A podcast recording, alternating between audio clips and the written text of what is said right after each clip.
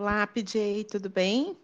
Oi, tudo bom, Acácia? Tudo bom, e você? Tudo bem também.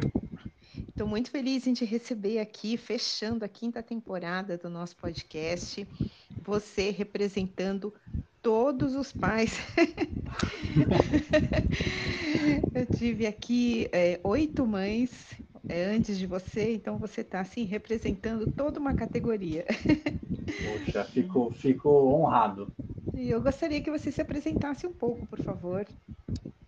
Tá certo. Então eu sou PJ, as pessoas me chamam de PJ ou PJ. Meu nome é Patrick, né? É, eu sou pai de primeira viagem, como, como é, esse, esse projeto, né? Que você está liderando. Sou pai do Léo, menino de um ano e seis meses. E moro no interior de São Paulo e sou apaixonado por desenvolvimento infantil. Uhum.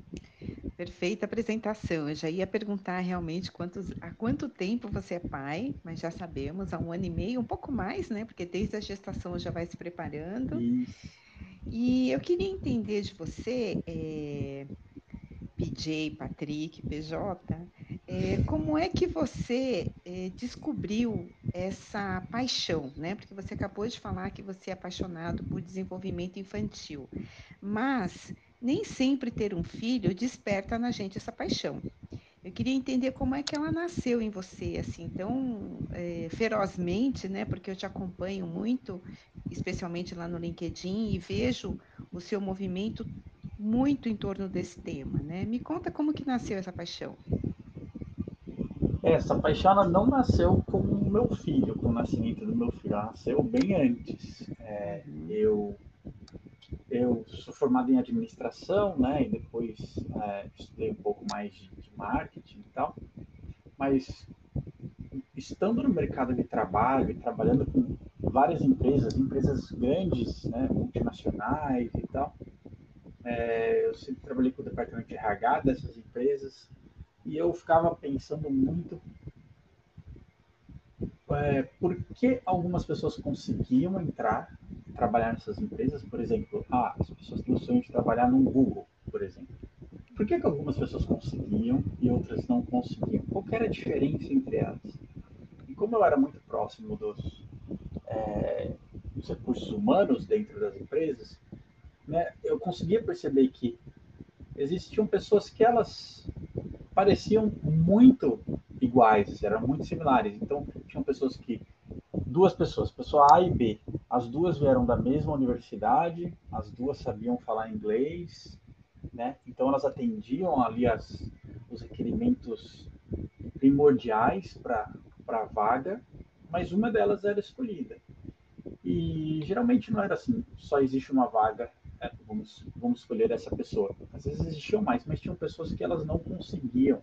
E daí tem toda essa coisa de, ah, tem gente que fica nervosa durante a entrevista, que dá um branco, ou não se sente bem.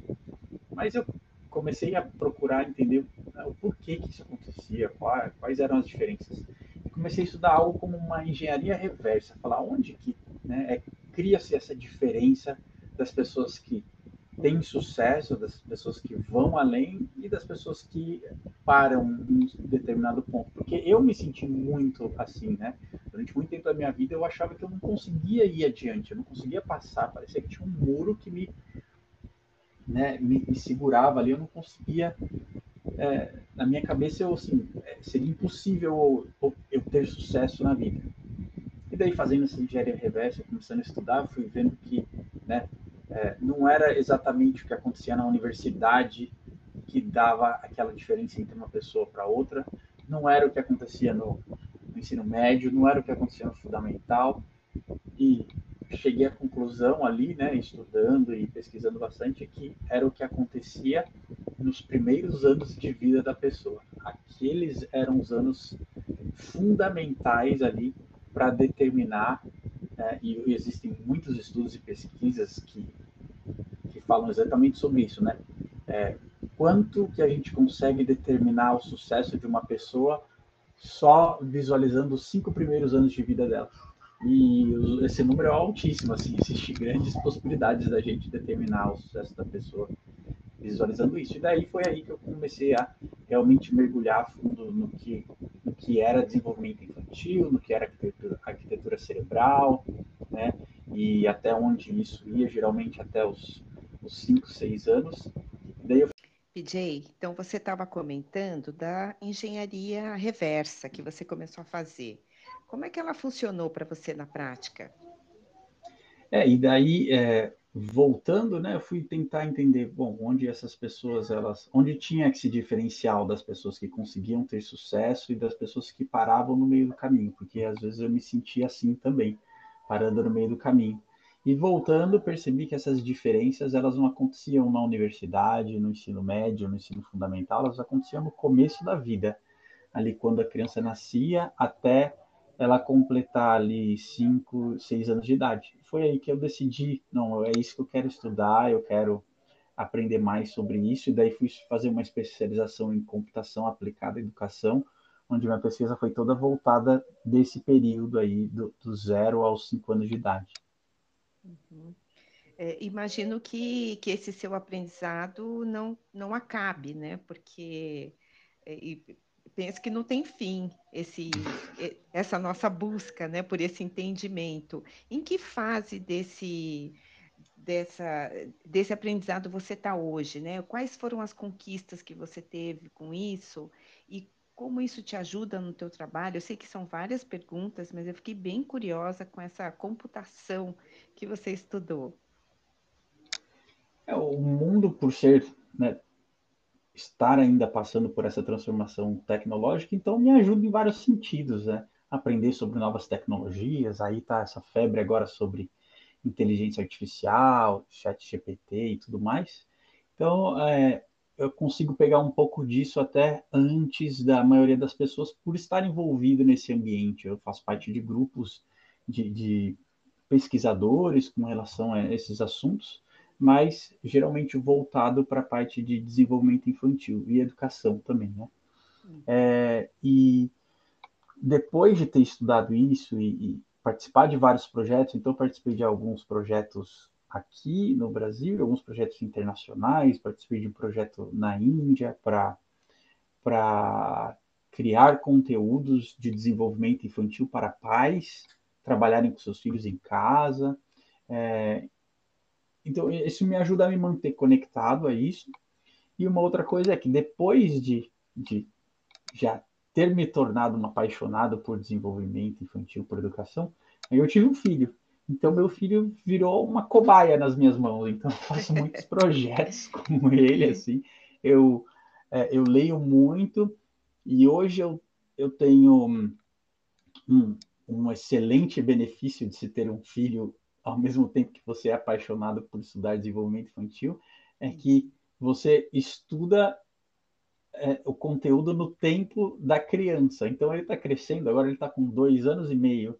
Então eu tenho estudado muito conteúdo dessa fase de dois anos e meio, o que, que acontece, apesar de né, ter um, um, conhecimento sobre o que acontece do zero ao cinco, ao seis, é, eu tenho me aprofundado mais realmente na idade que ele tem agora. Então eu tô, eu tô devagar agora, estou estudando né, dos 24 aos 36 meses, é, temperamento, essa é uma fase que a criança, ela, às vezes ela quer morder, ela quer bater, ela quer fazer algumas coisas assim, o que, que a gente precisa fazer, o que, que é preciso evitar, isso é normal, isso não é.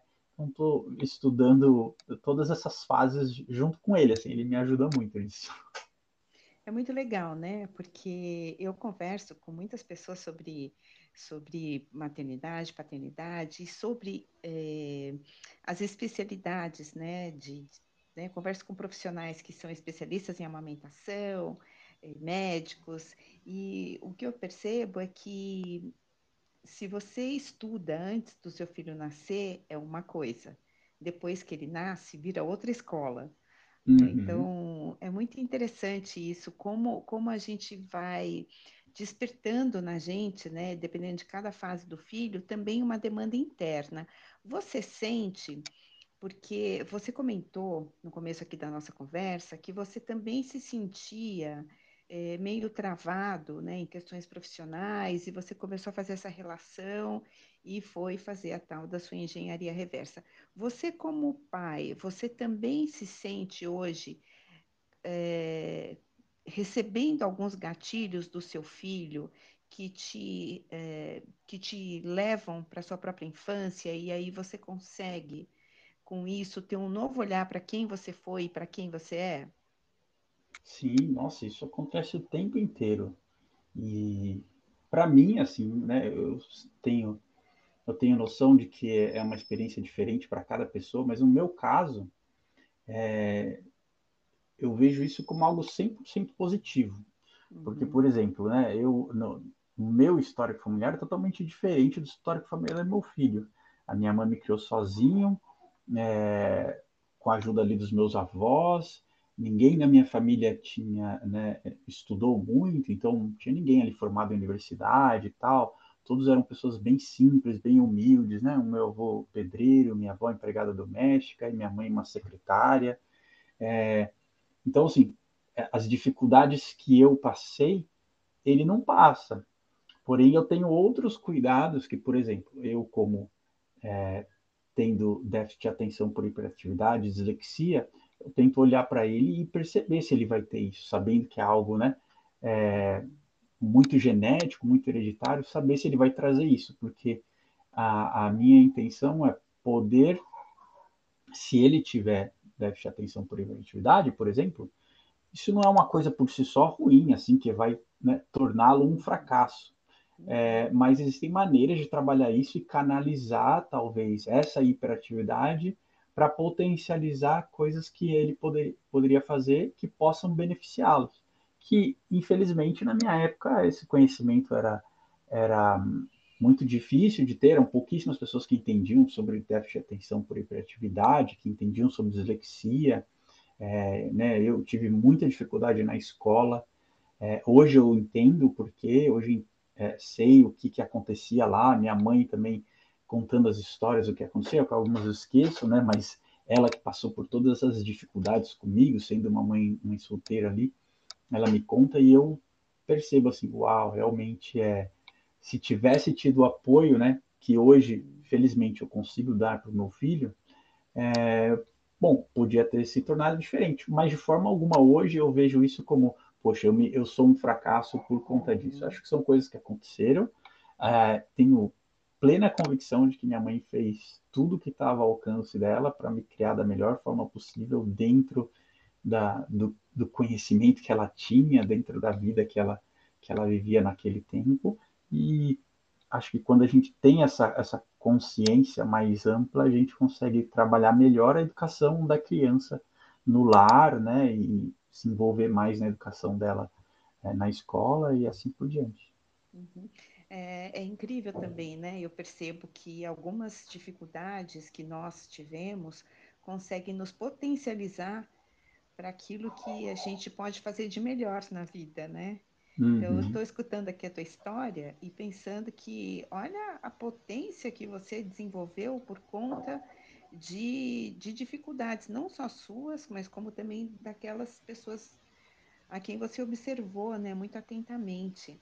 Eu acho muito, muito bonito isso. É, eu fico muito emocionada e pensando quantas lutas foram, são, são, estão sendo feitas há muitos anos, né, há centenas de anos, pensando aqui no século XIX, né, quando foi construída uma escola que era um pouco mais inclusiva, mais atenta na, nas crianças, pensando no, é, mais recentemente em Montessori, Mr. Rogers, pessoas que, que foram galgando aí, buscando espaços respeitosos para essa relação, né, pais e filhos, porque eu tenho a impressão, e aí eu gostaria de saber a sua, né, a sua opinião sobre isso, o quanto a sociedade, eu não vou dizer odeia as crianças, porque é um termo muito forte, mas é, exclui as crianças é, e e trata as crianças como se as crianças não tivessem a devida importância, né?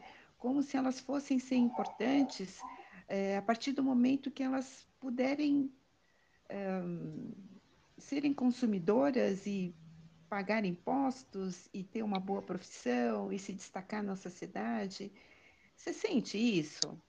Eu sinto exatamente isso que você falou. É, é acho que as crianças são elas são invisíveis justamente por elas não ser consideradas assim cidadãs, né? Não, não, produz nada, não, não traz né, nenhum benefício tangível para o PIB, para o país em si. Então, é, elas sempre ficam, né, aquém assim de, de qualquer tomada de decisão. Eu vejo que agora tem um movimento trazendo, né, um pouco de crianças à tona, desde que a, a relação delas com algum objetivo dos adultos exista. Uhum. Então, é, por exemplo, hoje a gente fala muito de, de, diversidade. Então, se algum recorte de diversidade que, que as pessoas estiverem lutando para ganharem né, visibilidade, que é super importante, tiver alguma relação com uma criança, aí essa criança é trazida para dentro da conversa, ela é postado fotos dela nas redes sociais, falam-se dela, é, saem reportagens em, em, em, jornais e tal, mas se ela não está numa definição dessa que né, supostamente é importante para os adultos, então ela não é trazida, ninguém lembra, ninguém é, quer falar sobre isso. E para mim, assim, é, eu vejo como um grande erro, né? Eu, como você falou no começo lá que, que é, acompanha lá o que eu escrevo, eu sempre escrevi muito que quando as pessoas, quando as empresas, né, quando fala de LinkedIn, quando as empresas perceberem que o quanto mais elas participarem da vida familiar dos colaboradores, em termos de ajudá-los a criar as crianças, elas vão ter benefícios que vão ultrapassar as gerações daqueles empregados que elas têm hoje, né?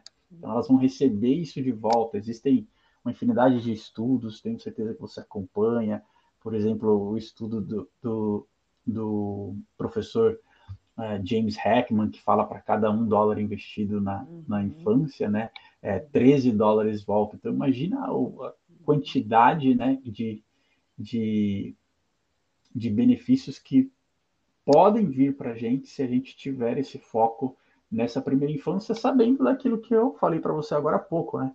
Que a, a, maneira com que a criança é cuidada, o que acontece dentro daqueles cinco anos, vai ser uma grande parte da definição se ela terá um sucesso, e claro que o sucesso do indivíduo acaba né, se tornando um sucesso ali para a família, que se estende para a comunidade, que pode se estender toda para um, um país, mas essa visão assim mais a longo prazo, né, as pessoas não têm. Acho que nós humanos mesmo temos uma tendência de sermos mais imediatistas. E como a gente não vê a criança podendo trazer nenhum benefício tangente agora, então a gente pensa, não, elas podem esperar, vamos cuidar dos adultos, que agora podem fazer alguma coisa para trazer esse benefício.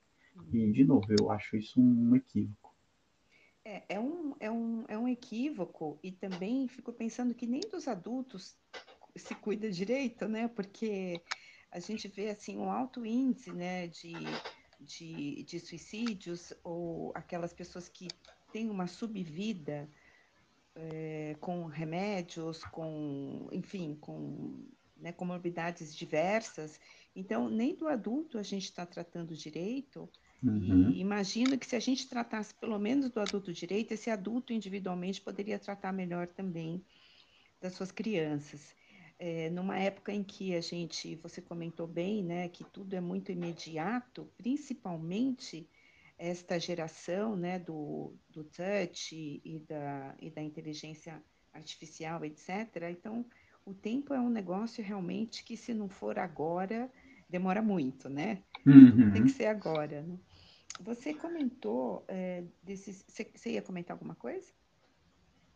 Não, ia só falar que é, imagino que a vida não está fácil para ninguém, né? E como você falou, é, se, se a gente estivesse naufragando, tipo, como se fosse no filme do Titanic, e tivesse crianças e adultos, os adultos iam se segurar na boia e iam esquecer as crianças. É isso que, que acontece hoje em dia, como eu vejo. Não iam se esforçar tanto para salvar as crianças.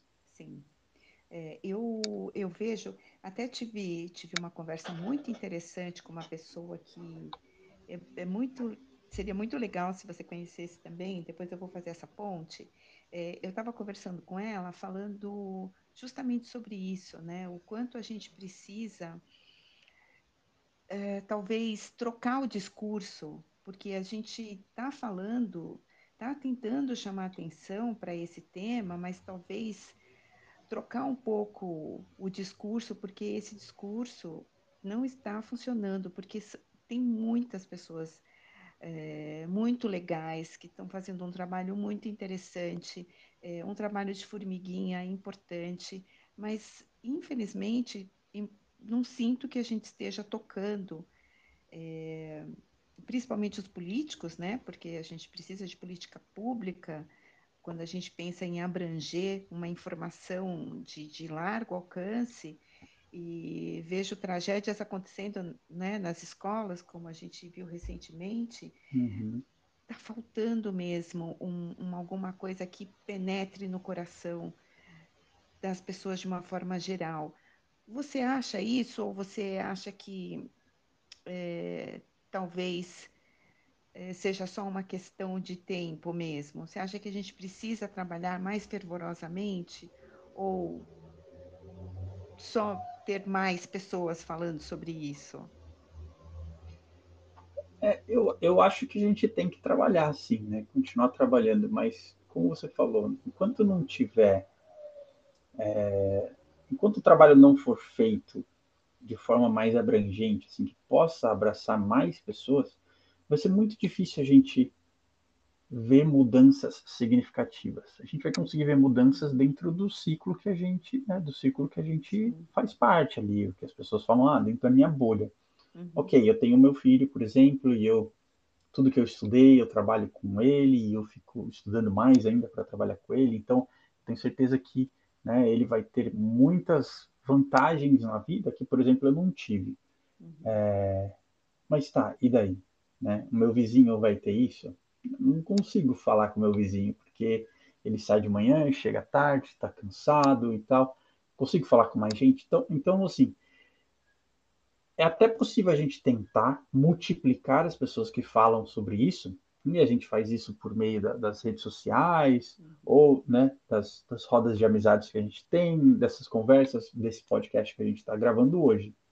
Mas acho que precisaria do empenho maior mesmo, né, de, dos, do governo em si, é, porque, por exemplo, o, o projeto lá, né, que, que até hoje ainda é estudado para saber os resultados né, é, intergeracionais, ou seja, de uma geração para outra, que o James Heckman, o professor James Heckman estudou nos Estados Unidos, foram iniciativas de políticas públicas para né, cuidar de crianças em situação de vulnerabilidade, ali, de famílias pobres, é, num, num subúrbio de Chicago, por exemplo. Então, a, gente, é, a gente pode fazer esse trabalho aqui, eu acredito que talvez a gente nunca vai, vá ver, eu acredito, infelizmente, a gente nunca vai ver esse trabalho feito é, em âmbito nacional, assim, ah, a federação vai decidir fazer isso, mas eu acredito que é possível que esse trabalho seja feito âmbito municipal. Então, prefeituras, né, ó, prefeituras, uma cidade aqui do interior com é, 60 mil habitantes, que implemente um programa né, de educação dos pais antes, né, em, durante a gestação da mãe ali, mas que envolva pai e mãe, é, que envolva esse acompanhamento até a criança completar cinco anos, e não só hoje né, existe um acompanhamento de, de pré-natal e depois o acompanhamento é, pediátrico da criança, mas o acompanhamento educacional nesse sentido de formação de arquitetura cerebral, de né, potencializar o desenvolvimento da criança dentro do período que é que é mais possível potencializar isso, porque né, o, o cérebro da criança ele se desenvolve mais dentro desse período. Então, enquanto a gente não tiver isso, acho que vai ser difícil a gente ver mudanças realmente significativas. Uhum. É, e aí me conta, né? Você é casado e como Isso. que é essa relação, né? É, a sua esposa uh, te acompanha nesse nesse estudo? Como que como que funciona a dinâmica em casa, né? Eu te pergunto isso porque eu, é comum a gente saber que tem sempre um dos dois que é o que puxa essa história, né? Uhum. Como que é na sua casa? Bom, aqui em casa a gente, eu até falo que a gente trabalha como um time. E num time Legal. não é todo mundo é atacante, né? Tem, tem gente que é atacante, tem gente que é lateral, tem gente que defende. Uhum. É, então aqui a gente é um time. Então eu, é, quando ela soube que estava grávida e tal, a gente já combinou. Eu vou cuidar da educação dele. Deixa comigo, eu sou responsável. Não, é, quando tiver reunião escola, essas coisas, eu, eu vou atrás. Pode deixar, eu quero fazer parte do grupo de pais, professores. Educação é comigo. E ela, ela participa, né? Ela, nossa, ela participa muito mesmo é, de tudo isso, mas ela não estuda realmente essa parte de desenvolvimento infantil, porque eu, eu tenho mais prazer em fazer isso. Mas ela, por exemplo, é responsável pela alimentação e nutrição, e ela é super dedicada a isso. E é algo que às vezes a gente acha besteira, mas é algo que realmente define também o sucesso da criança, né? É, existe, existem milhares de estudos que mostram que, por exemplo, o desenvolvimento de QI está relacionado à nutrição e à, à genética. Bom, quanto à genética, a gente não vai poder fazer muita coisa, porque ele é nosso filho, então espero que seja bom. Mas contra, com, com, relação à nutrição, a gente pode fazer muita coisa. Então, ela é muito ligada a isso, está sempre estudando sobre é, produtos, sobre é, como ter uma alimentação mais balanceada, que né, favorece o crescimento e desenvolvimento da criança. Então, ela, ela foca nisso, foca em coisas de, de bem-estar ali, e eu foco bastante em educação, em desenvolvimento, e estou pensando, nossa, agora, o que, que ele, que, que eu posso trabalhar com ele para ele aprender alguma outra coisa e tal. Então, a gente vai fazendo isso aos poucos, né? É claro que eu não, não, não forço o meu filho a fazer alguma coisa ali que vá, vá deixar ele é, irritado, mas assim, de forma lúdica, tentar trabalhar esse desenvolvimento com ele. Uhum. Agora me fala é, do, seu, do seu amor. É possível falar sobre isso ou não? Porque às vezes é tão grande, a gente não tem palavras, né? É, acho que não tem. Eu até conversei sobre isso esses dias com. com... Ah, é, eu lembro, eu conversei com uma, com uma amiga de trabalho e ela estava falando, ela teve segundo, segunda. Ela tem um menino e já teve uma, um segundo bebê agora, uma menina.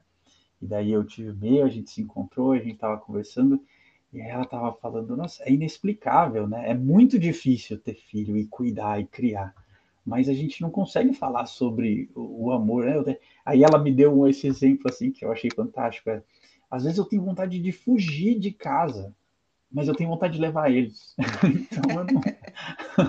então eu não sei como assim explicar. Mas assim, eu acho, eu costumo falar isso, né? Acho que é, acredito que os pais deveriam muito estudar mais sobre desenvolvimento infantil, sobre como é, serem facilitadores desse processo de desenvolvimento da, das crianças, mas ainda a base de tudo é o amor. É, os pais devem amar plenamente seus filhos, para que depois, para que não seja uma, uma relação estritamente intelectual, né? Uhum, Para que seja uma né? exatamente, para que seja uma uma relação como ela deve ser, uma relação né, fraternal, filial ali, é, paternal, maternal, é, envolver toda a família e que tenha muito amor e que a criança vai passar por momentos de de estresse, isso é uma das dos pilares da arquitetura cerebra, cerebral, mas esses momentos de estresse ela vai saber né, ultrapassar com a ajuda da família, com a ajuda dos pais, e, e isso só vai fazer ela crescer, criar resiliência e tudo mais. Uhum. Você sabe que essa, essa frase que diz é, tenho vontade de fugir de casa e levar o filho junto, que teoricamente é o motivo da fuga, né? Exato. É, é isso essa, mesmo. Essa frase, é, você sabe o, o que, que eu sinto quando eu ouço isso? É que, na verdade, a gente não quer fugir dos filhos, a gente quer fugir daquelas circunstâncias que não nos permitem estar plenos naquela condição, né? De, de pai, de mãe, de, de ser afetivo. Então, a gente tem tantas provocações externas para que a gente seja outras coisas, né? É, sejam, sejamos mais legais profissionalmente, estejamos mais bem vestidos, estejamos engajados com diversas outras coisas, que o tempo que a gente tem com os nossos filhos parece sufocante, né? Porque é mais um, uma coisa, entre aspas, que a gente tem que lidar. Então, assim, dá vontade de fugir e dá vontade de levar o filho, claro, porque uhum. daí a gente vai fugir das circunstâncias e não daquilo que nos, que nos que nos faz esse chamado da alma, né? Que é esse amor mesmo. É, eu, eu, eu fico hum. escutando essa frase, ela me deixa desconfortável, sério. Mas eu acredito que é exatamente o que você explicou. A gente é, existem tantas coisas que acontecem no dia a dia, né? É, tirando o, o, fator filho, é, e acho que esse também é um dos motivos pelo qual as pessoas estão decidindo não ter filhos ou uhum. postergar ter filhos por mais e mais tempo, né?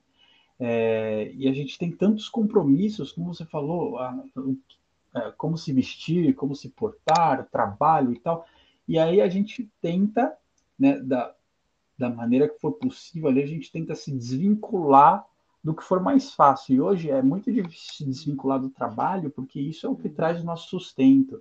É difícil se desvincular, né? de outras coisas por determinados motivos. E é mais fácil se desvincular dos filhos, porque se a gente der ali um, né, um celular para ele e tal, ele fica ali, fica quietinho e tal. Mas, é, e eu entendo, eu não julgo ninguém que, que dê aí um celular para o filho ou para a filha assistir, porque eu sei das dificuldades que acontecem no dia a dia, mas é essa luta que a gente tem que lutar. É a luta pensando né, no longo prazo. O que, que é melhor? É melhor agora ou é melhor eu tentar quando meu filho estiver lá com 17, 18 anos pronto para ir para a universidade? Não, agora eu vou tentar ajudá-lo aqui a né, se tornar um cidadão e ser um bom profissional. Bom, a gente vai ter perdido muito tempo. Uhum. E talvez, não quer dizer que né, 100% das vezes é isso, mas talvez seja tarde demais já. Uhum. Verdade. Verdade, que conversa boa, viu? Que conversa maravilhosa. Já tive a oportunidade de conversar com você outras vezes, mas é sempre diferente, sempre complementa. Você quer deixar alguma mensagem aqui, PJ, para a gente finalizar nossa, no, nosso papo por hora? Ah, eu, eu também eu, eu amo conversar sobre isso, você sabe, né? E se deixar, eu fico falando horas, fico ouvindo horas. E é o que eu já faço mesmo, gosto muito mesmo. é, recado, eu acho que é, né, acho que pais e mães que estiverem ouvindo, principalmente pais, né? Já que você falou que eu sou o único pai que participou aí desses últimos episódios, uhum. é, eu peço só que se envolvam mais mesmo na, na vida dos filhos é, e não né, somente em coisas triviais, mas se envolvam nisso, focando no desenvolvimento daquele indivíduo, né, daquele ser humano. Como que a gente pode tornar esse ser humano o melhor ser humano possível? Né? É, o que, que a gente pode consertar na gente que né, o nosso filho, a nossa filha, não precisa consertar nela. Vai ter outros erros, ninguém é perfeito, a gente não vai conseguir consertar tudo. Mas o que, que a gente já pode. Olha, vou te. Vou, vou te economizar um tempo aqui, porque você não vai precisar disso. Uhum. Que é o meu caso, né? Como eu contei ali, eu tive muitas coisas que eu realmente meu filho, felizmente, não vai precisar passar.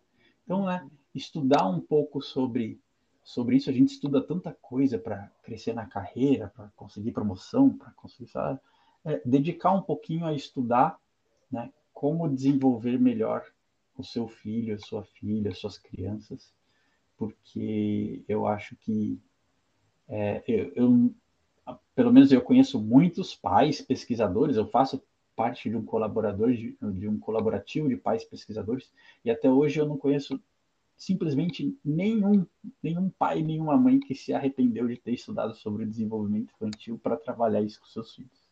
Uhum. Então acho que esse é o recado que eu deixo. Maravilhoso. Bom, portas sempre abertas aqui. É um prazer te receber. Obrigado. Muito obrigada mesmo. E a gente se encontra aí na próxima.